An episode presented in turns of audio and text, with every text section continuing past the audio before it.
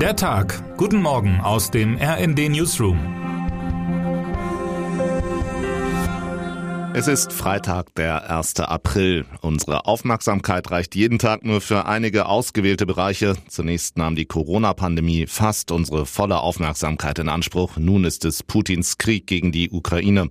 Dabei ist die Lage auch in anderen Ländern dramatisch. Grund genug, einmal einen Blick auf Schauplätze zu werfen, die in den vergangenen zwei Jahren zu selten im Fokus waren.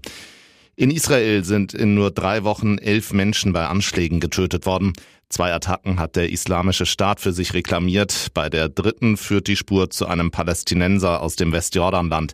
Die Angst der Bevölkerung und der Regierung, ob und wie sich diese Serie fortsetzen könnte, steigt, besonders weil der Ramadan kurz bevorsteht.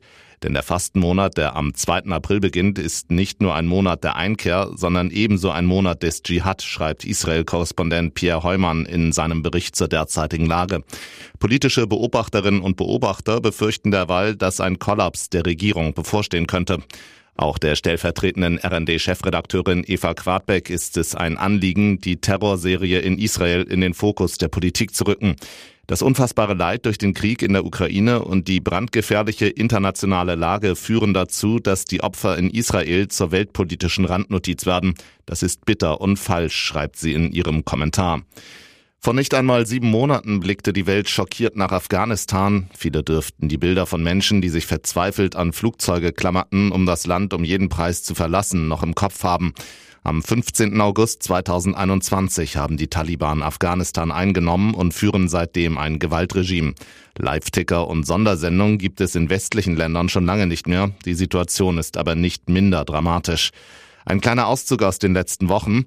23 Millionen Afghaninnen und Afghanen sind derzeit bereits nicht mehr in der Lage, sich selbst zu ernähren, von insgesamt 38 Millionen Einwohnerinnen und Einwohnern.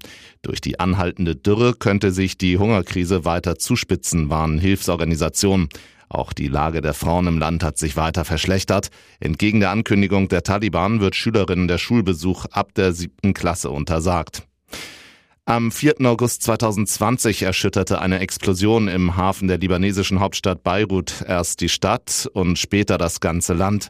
190 Menschen wurden getötet, etwa 6000 verletzt, 300.000 weitere verloren ihr Zuhause. Das Land, das schon vorher in einer Krise steckte, rutschte weiter in eine miserable Lage. Drei von vier Libanesinnen und Libanesen leben inzwischen unter der Armutsgrenze von 8 US-Dollar am Tag. Der Wert der Währung ist um etwa 90 Prozent gefallen. Die Preise von Energie und Nahrungsmitteln schießen in die Höhe, nun auch besonders wegen des Kriegs in der Ukraine. Selbst alltägliche Besorgungen wie Brot oder Öl sind für die meisten Menschen aus dem importabhängigen Land kaum finanzierbar. Für den monatlichen Mindestlohn bekommt man gerade einmal fünf Liter Speiseöl und es droht weitere Knappheit. Die Vorräte in den Getreidespeichern im Hafen von Beirut reichen nur noch für die kommenden sechs Wochen. Trotz allem kann und darf der Blick auf das Aktuelle nicht vernachlässigt werden, denn Putins Krieg in der Ukraine dauert an und verschlimmert auch die Lage in den anderen Brennpunkten der vergangenen Jahre. Termine des Tages. Spitzenvertreter der Europäischen Union und Chinas kommen heute zu einem Videogipfeltreffen zusammen. Im Zentrum wird Putins Krieg in der Ukraine stehen. Die Spitzen der EU wollen China unter anderem auffordern, den russischen Angriff zu verurteilen. Um 18 Uhr werden in Katar die Gruppen für die Fußball-WM 2022 ausgelost. Da Deutschland als Zwölfter der Setzliste nur im zweiten von vier Lostöpfen gelandet ist, droht mindestens ein ganz schwerer Gegner. Die wichtigsten Informationen zur Auslosung finden Sie hier auf einen Blick. Was heute wichtig wird. Aufgepasst, heute ist der 1. April und man sollte heute vielleicht nicht allem Glauben schenken, was Kolleginnen und Kollegen oder Freundinnen und Freunde einem erzählen. Woher der Brauch kommt, andere durch erfundene Geschichten oder praktische Scherze zum Narren zu halten, ist nicht ganz klar. Erwähnt wurde das in den Aprilschicken aber bereits 1618 in einem bayerischen Text. In diesem Sinne, April, April.